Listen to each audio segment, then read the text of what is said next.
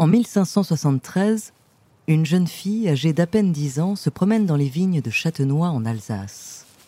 Les rayons dorés de l'automne caressent délicatement sa peau, tandis qu'une douce brise berce ses cheveux d'ébène. Les grappes de raisin enivrent les vignes d'une promesse de gourmandise qu'elle ne peut ignorer. La jeune fille s'arrête ici et là et cueille les fruits mûrs. Elle sent leur saveur sucrée éclater dans sa bouche.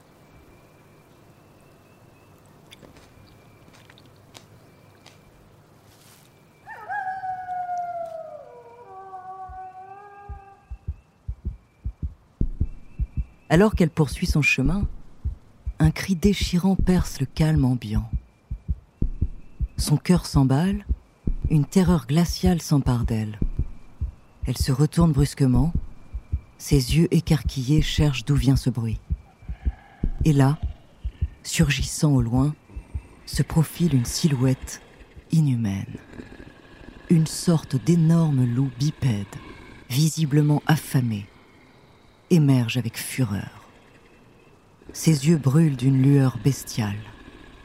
Il fixe la fille avec une avidité cruelle. Ses crocs brillent tels des lames acérées, prêts à découper de la chair humaine.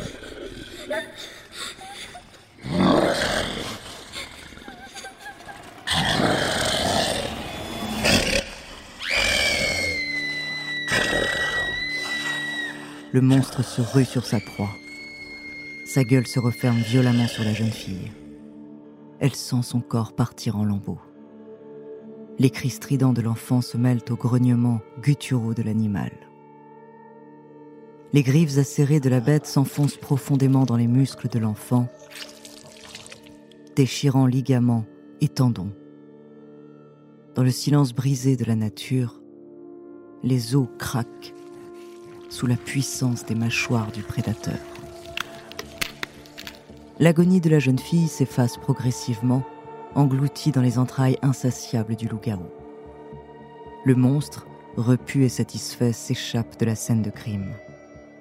Il laissera derrière lui une terreur indélébile, une présence maléfique qui entra à jamais les esprits de ceux qui osent s'aventurer à Châtenois.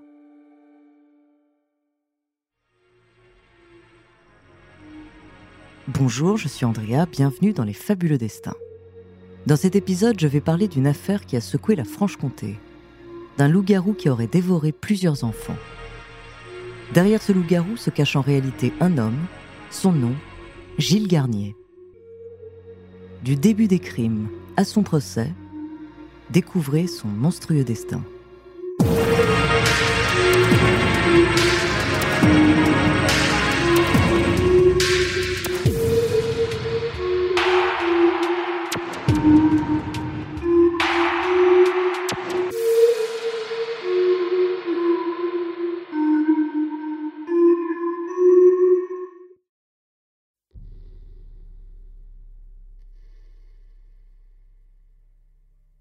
En 1573, la France est imprégnée de croyances en tout genre.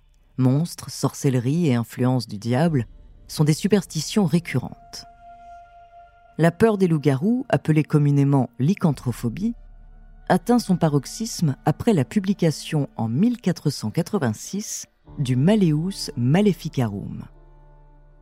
Cet ouvrage, rédigé par deux inquisiteurs allemands, contribue à consolider l'image du loup-garou la société de l'époque vivait dans la peur de ces créatures surnaturelles et considérait la lycanthropie comme une menace réelle. Ces craintes se matérialisent tragiquement à l'automne 1573 lorsque les premiers meurtres sont perpétrés. La première victime est une fillette d'une dizaine d'années. On raconte qu'elle aurait été étranglée, puis traînée jusqu'au bois de la serre.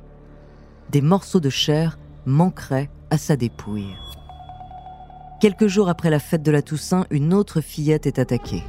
Trois témoins, alertés par les cris de l'enfant, viennent à sa rescousse et aperçoivent une créature monstrueuse en train de la déchiqueter. La pauvre victime succombe à ses blessures. Ces terribles événements alimentent la terreur au sein de la population. Malgré les recherches entamées pour mettre fin à cette série de crimes, un garçon de 10 ans est ensuite retrouvé mort dans une vigne située à côté de Châtenois. Le mode opératoire est similaire au cas précédent. Il a été étranglé et des morceaux de chair ont été arrachés au niveau des cuisses et du ventre. On peine même à retrouver une des deux jambes de la victime. Peu de temps après, un autre garçon est agressé. Bien qu'il parvient à alerter le voisinage par ses cris, il succombe à ses blessures avant de pouvoir être secouru. La découverte des crimes odieux accompagnés de pratiques cannibales conduit à une conclusion irréfutable. Ces actes ne peuvent être le fait d'un homme ordinaire. Ils sont le résultat d'une créature maléfique qu'on appelle un loup-garou.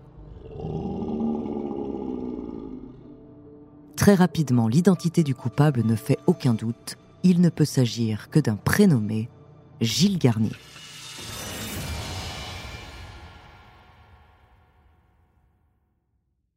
Avant de continuer cet épisode, nous voulions vous remercier pour votre écoute.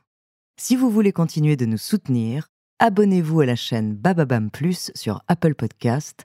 Cela vous permettra une écoute sans interruption.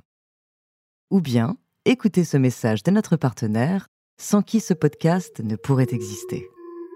Ne partez pas, on se retrouve tout de suite après.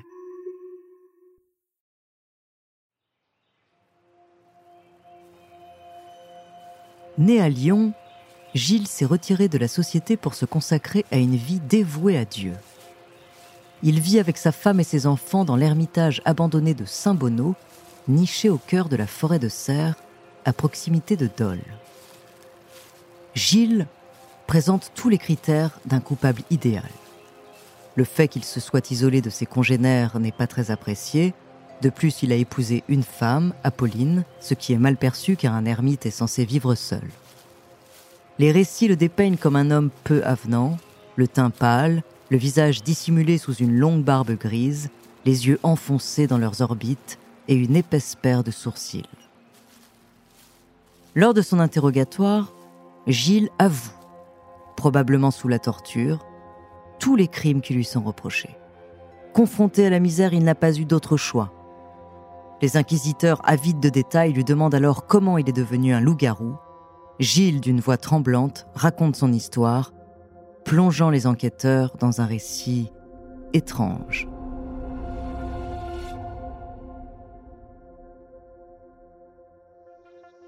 « 1573, une nuit sombre et tourmentée. Gilles s'enfonce dans les profondeurs de la forêt.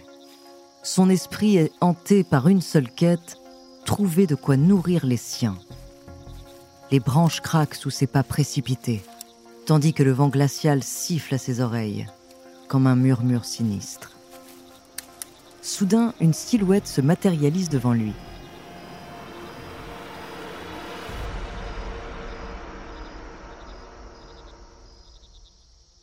L'homme, enveloppé d'un manteau sombre et mystérieux, transpire une aura cauchemardesque.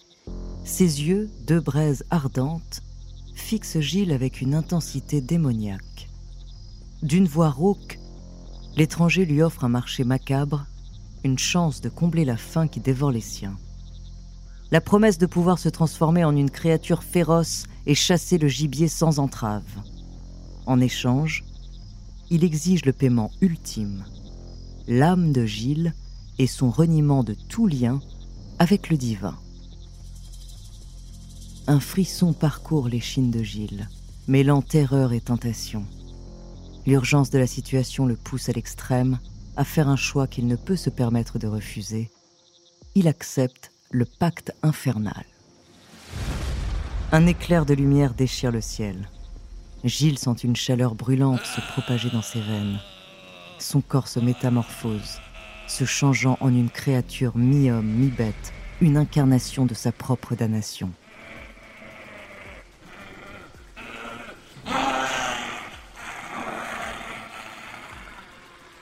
Le hurlement bestial d'un loup se mêle au cri d'agonie de Gilles. Ses os se brisent et se reforment, adoptant la structure musclée et redoutable d'un prédateur. La transformation achevée, Gilles se redresse sur ses pattes, ses yeux écarquillés captant le monde sous un nouvel angle avec une soif de chasse insatiable. Les instincts primordiaux de la bête s'éveillent. Gilles est en quête de proie pour satisfaire sa faim grandissante.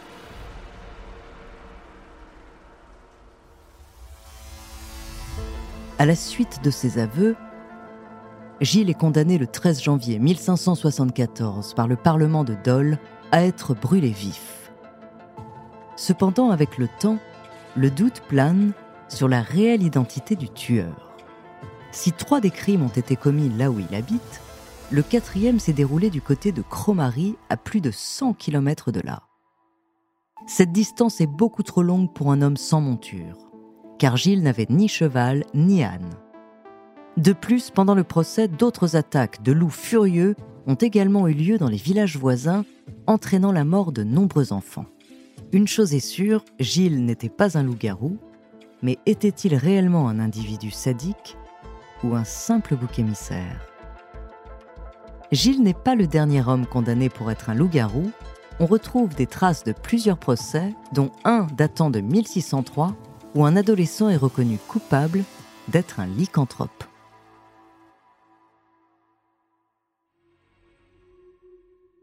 Merci d'avoir écouté cet épisode des Fabuleux Destins, écrit par Clémence Setti, réalisé par Antoine Berry-Roger. La semaine prochaine, je vous raconterai l'histoire d'un danseur étoile américain. En attendant, si cet épisode vous a plu, n'hésitez pas à laisser des commentaires sur vos applis de podcast préférés.